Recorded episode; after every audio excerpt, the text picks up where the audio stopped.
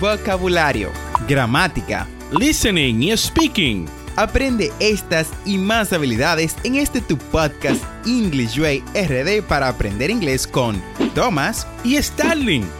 Vamos, ¿qué esperas? Exploremos el idioma a tu paso de forma divertida en este nuevo episodio. Hey Thomas, ¿cómo estás? How you doing today? ¿Cómo te va? I'm doing well. Muy bien, Starling. How about you? ¿Y tú qué tal? I'm very good. Muy bien, contento de estar aquí el día de hoy. Y cuéntame, Thomas, ¿de qué va el episodio del día de hoy? Hoy vamos a hacer algo un poquito diferente de los demás podcasts. En vez de hablar de un tema en específico, vamos a practicar conversación. O sea, vamos a hacer una conversación totalmente en inglés, luego ustedes van a repetir con nosotros y al final le vamos a enseñar el vocabulario usado en esta conversación. ¿Qué te parece, Starling? Me parece una excelente forma de que nuestros oyentes practiquen sus habilidades de conversación en inglés y además aprendan vocabulario nuevo. Exacto, exacto. ¿Qué te parece si vamos con la conversación? Ah, perfecto. Vamos a darle. Muy bien. Entonces yo seré Todd, que esos serán nuestros personajes, Todd y Matt. Yo voy a ser el personaje de Todd y tú serás Matt en esta conversación, sacada del libro en inglés Practice Makes Perfect.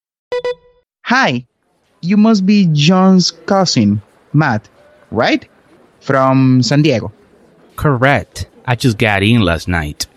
I'm Todd, John's roommate from Tech. Glad to meet you. I can assure you that I'm not anything like what John has told you.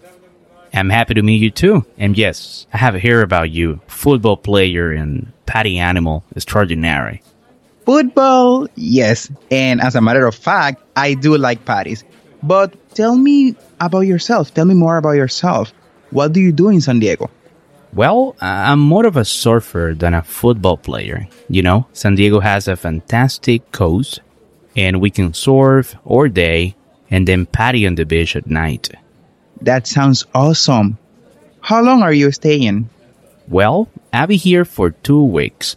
John has promised me a non-stop schedule, kind of a mix of sightseeing, meeting with friends, checking out the local scene, and hopefully camping in the mountains for a couple of days. John's a good guy, and you can be sure he knows the local scene.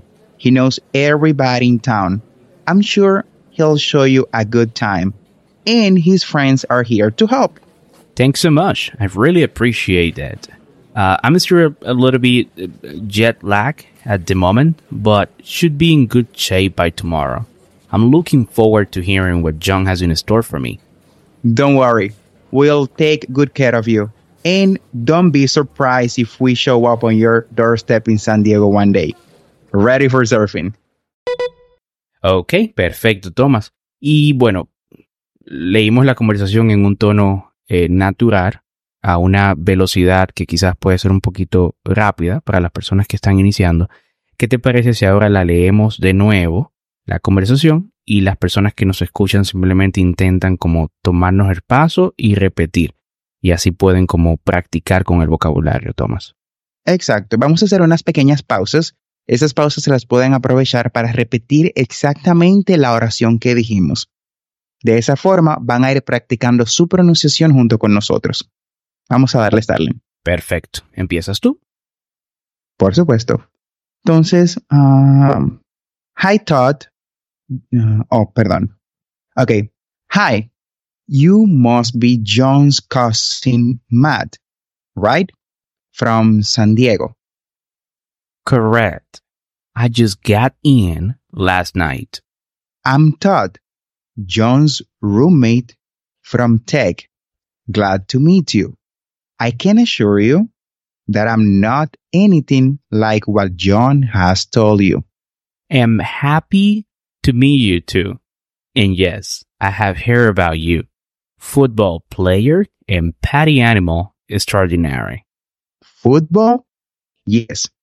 And as a matter of fact, I do like patties. But tell me more about yourself and what you do in San Diego. Well, I'm more of a surfer than a football player. You know, San Diego has a fantastic coast, and we can surf all day and then party on the beach at night. That sounds awesome. How long are you staying? Well, I'll be here for two weeks. John has promised me a non-stop schedule, kind of a mix of sightseeing, meeting his friends, checking out the local inn, and hopefully camping in the mountains for a couple of days. John's a good guy, and you can be sure he knows the local scene. He knows everybody in town. I'm sure he will show you a good time, and his friends are here to help. Thanks so much. I really appreciate that. I'm still a bit jet lag at the moment, but should be in good shape by tomorrow. I'm looking forward to hearing what John has in store for me. Don't worry. We will all take good care of you. And don't be surprised if we show up on your doorstep in San Diego one day, ready for surfing. Perfecto. Espero, eh, espero que hayan podido seguirnos al paso y practicar así esta conversación. Ahora, en esta conversación, Tomás, eh, creo que hay un vocabulario que quizás es un poquito avanzado, dependiendo del nivel que tengan eh, nuestros oyentes, ¿no? Que me imagino que eh, están iniciando a estudiar inglés o quizás ya tienen unos cuantos meses, pero hay vocabulario que todavía es un poco avanzado. Entonces, lo que vamos a hacer ahora es que vamos a ir en, eh, a dar una pequeña definición de este vocabulario que se utiliza en esta conversación. ¿Qué te parece, Tomás? Perfecto, perfecto. Vamos a, eh, básicamente, como ya dijiste, como es un vocabulario quizás nuevo para muchos que estén aprendiendo inglés en el momento que hayan iniciado, es bueno que conozcan estas palabras y la integren a su vocabulario. Cuando practiquen con sus amigos, intente- int- intenten integrar estas palabras en su conversación. Así se le hace más natural cuando la vuelvan a utilizar. Entonces, um, ¿comienzas tú o yo, Starling? Ah, puedes empezar con la primera, Tomás. ¿Cuál sería la primera de esta lista? Bien, la primera que tendríamos sería right. Right. Quizás algunos conozcan esta palabra ya, pero en forma de um, statement, en, forma positiva. Cuando ustedes dicen right, seguro. Sin embargo, aquí lo tenemos en forma de pregunta.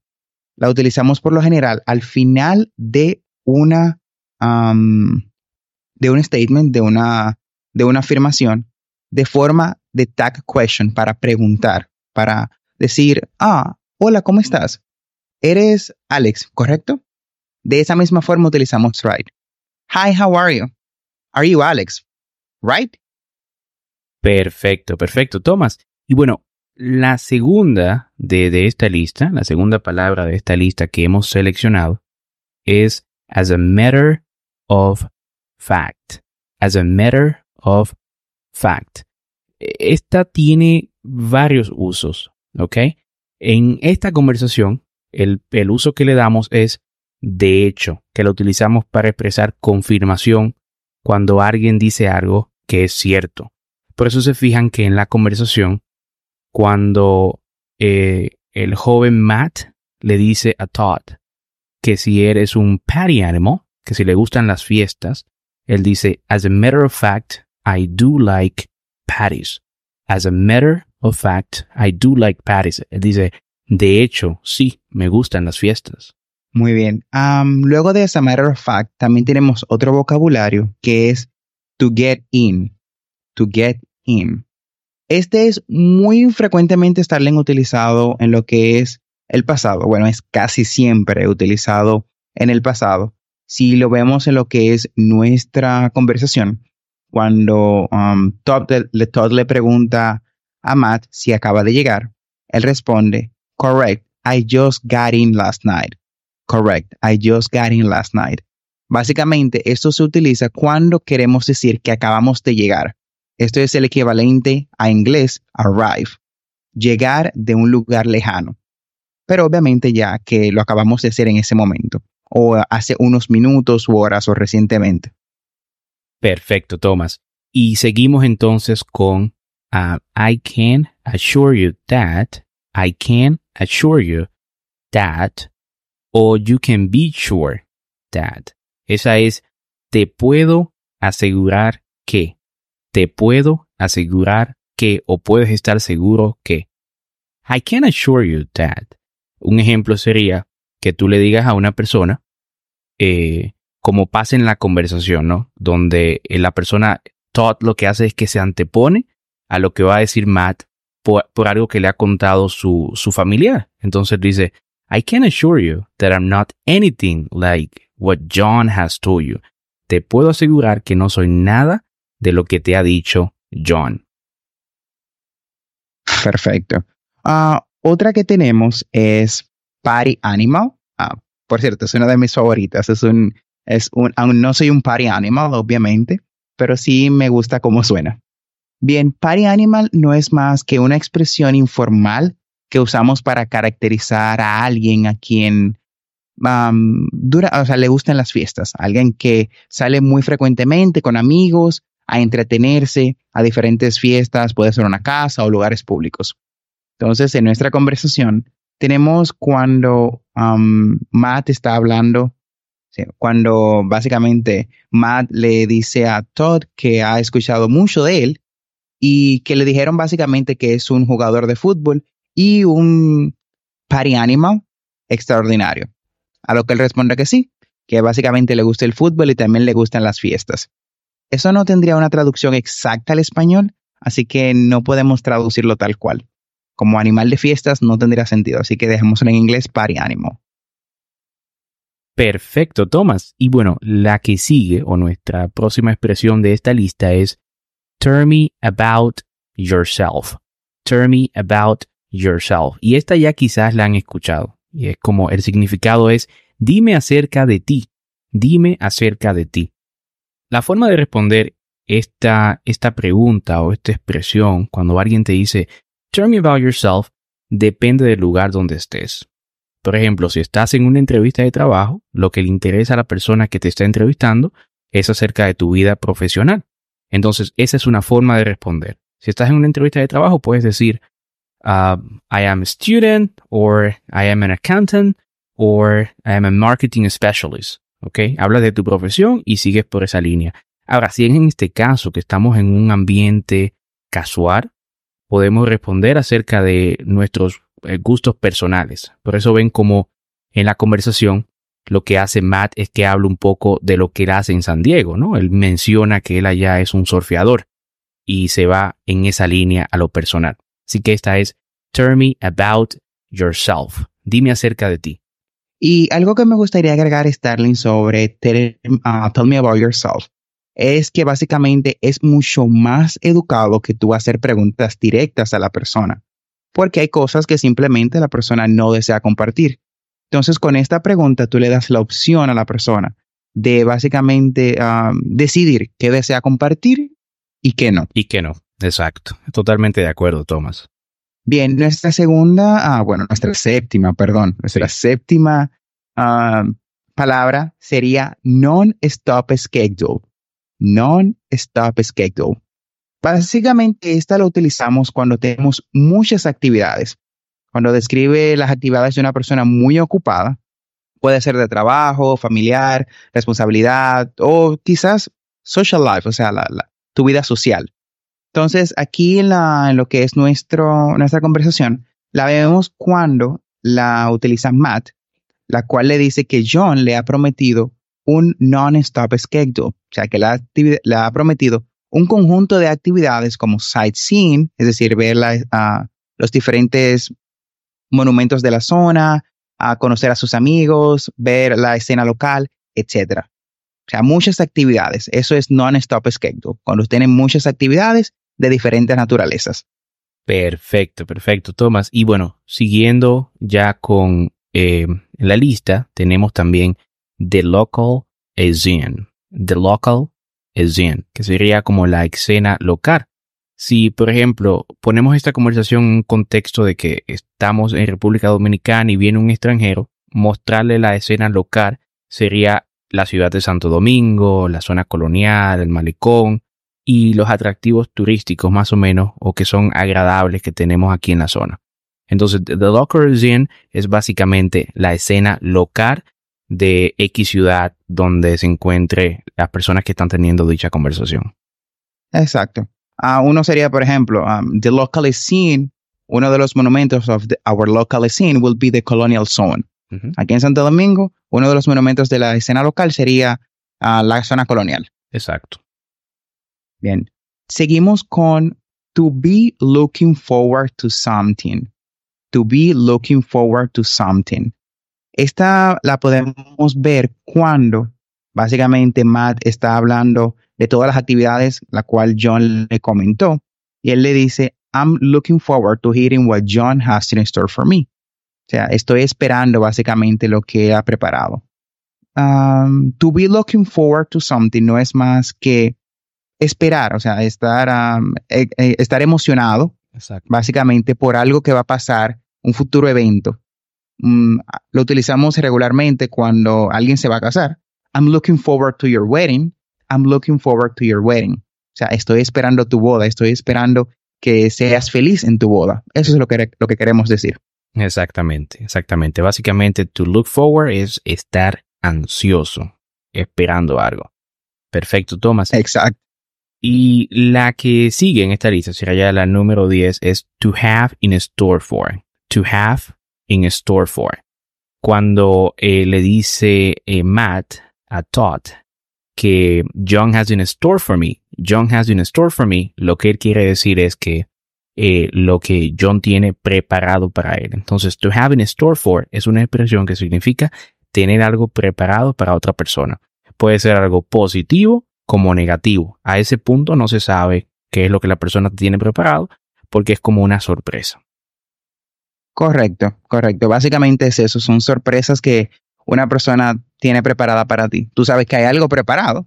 Técnicamente no sería tan sorpresa, pero sabes que hay algo preparado. Lo único que no sabes es qué es. ¿Qué es exactamente? Exacto. Lo siguiente sería, what do you do? What do you do? What do you do es una expresión que utilizamos um, cuando queremos preguntarle a alguien qué trabaja. Es una forma polite, una forma educada de preguntarle a alguien su ocupación. Podemos responder básicamente con el título general del trabajo que tenemos. Sin embargo, en nuestra conversación vemos una variante de esto cuando um, creo que es Todd que le pregunta a Mar, What do you do in San Diego? O sea, ¿qué haces en San Diego? Así es. En esta, en esta no le está preguntando básicamente qué, um, qué, qué trabaja en San Diego, sino qué, cuál es su motivo de la visita a San Diego. Esa es la, pregunta básica. Aquí cambiamos un poquito en la naturaleza de la pregunta del trabajo a la razón de visita al lugar. Exacto, correcto. Pero sí, cuando le dice What do you do in San Diego, en San Diego, Tomás, creo que es Todd. Eh, Todd vive en San Diego, según la conversación, creo, ¿no? Entonces él le pregunta, What do you do in San Diego? En San Diego, como qué tú haces en San Diego, o sea, qué cosas tú haces como para divertirte. O sea, cuando le agregamos eh, al final en San Diego, ya no le estamos preguntando a qué se dedica, sino más o menos qué él hace en San Diego a nivel ya eh, en la escena local, como en qué se divierte, qué cosas hace. Y él lo que le responde es, I'm more of a surfer than a football player. Soy surfeador más que un jugador de fútbol. Exacto, exacto. Tienes toda la razón, Starling. Aquí, en este tipo de conversaciones, que se da muy frecuente en las conversaciones naturales en inglés o en cualquier conversación en español, debemos de, pre de prestar mucha atención a lo que es um, el contexto en el que estamos hablando. Exacto. Para que no nos perdamos y podamos responder de forma adecuada. Perfecto, perfecto, Tomás. Y bueno, uno más que quería agregar es to be in a good shape. To be in a good shape. Eh, quizás ya a este punto todos saben lo que significa shape, que es como forma o est eh, estar en forma, ¿no? Entonces cuando decimos to be in a good shape es estar en forma. Esto se refiere a forma física como también a forma financiera. Cuando yo digo, por ejemplo, hey Thomas, you're in a good shape, you look fit. Ahí le estoy diciendo, hey Thomas, te ves en buena forma, estás fit, estás como en forma, ¿no? Básicamente. Pero cuando le digo, por ejemplo, a una persona que es una persona que está en buena situación económica, también le puedo decir, hey, you're in a good shape. You have a lot of money. You're in a good shape. You have a lot of money. Entonces, shape es también eh, una expresión que creo que había, debemos eh, incluir en esta lista para aclarar esa parte. Perfecto, Tomás. Y creo que con este, si no tienes uno más que agregar. No, eso sería todo. Bueno, me gustaría agregar que esa frase, you're in a good shape, la escuchamos muy frecuentemente en los gimnasios. Sí. O cuando alguien empieza a ir a un gimnasio, que comienzan a verse los resultados. Correcto, correcto. Bueno, Tomás, y con este vocabulario eh, hemos llegado entonces al final del día de hoy. Si no tienes algo más que agregar, ¿qué dices? Oh, no, bueno, ese sería todo por el día de hoy. Gracias por quedarse con nosotros, chicos, como siempre. Recuerden que tenemos episodios, dos episodios semanales, lunes y miércoles. Y si te gusta lo que escuchas, bueno, pues no seas tímido. Compártelo con alguien que quiera aprender inglés. Hey, hey, thank you. Thank you so much for listening our podcast. Muchísimas gracias por escuchar nuestro podcast. No olvides apretar el botón de suscribirte en tu reproductor de podcast favorito como Spotify, Google Podcasts, Castbox o cualquier otra aplicación de podcast. Y así vas a obtener actualizaciones semanales de nuestros nuevos episodios. Y recuerda, estamos aquí para ayudarte a hablar inglés, así que si deseas que te expliquemos algún tema de gramática o tienes algunas preguntas acerca de pronunciación en inglés, puedes dejar un mensaje de voz usando el link en la descripción de este episodio. Busque el link Dejar mensaje de voz y sé parte de nuestro podcast. No olvides practicar, como, el título de la, del libro donde tomamos esta conversación, Practice Makes Perfect. La práctica hace la perfección, así que no lo olvides. Lo puedes hacer con tus amigos, familiares, hasta con el perro si quieres. También recuerda seguirnos en nuestras redes sociales, Instagram y Facebook como arroba EnglishWayRD para más divertido contenido.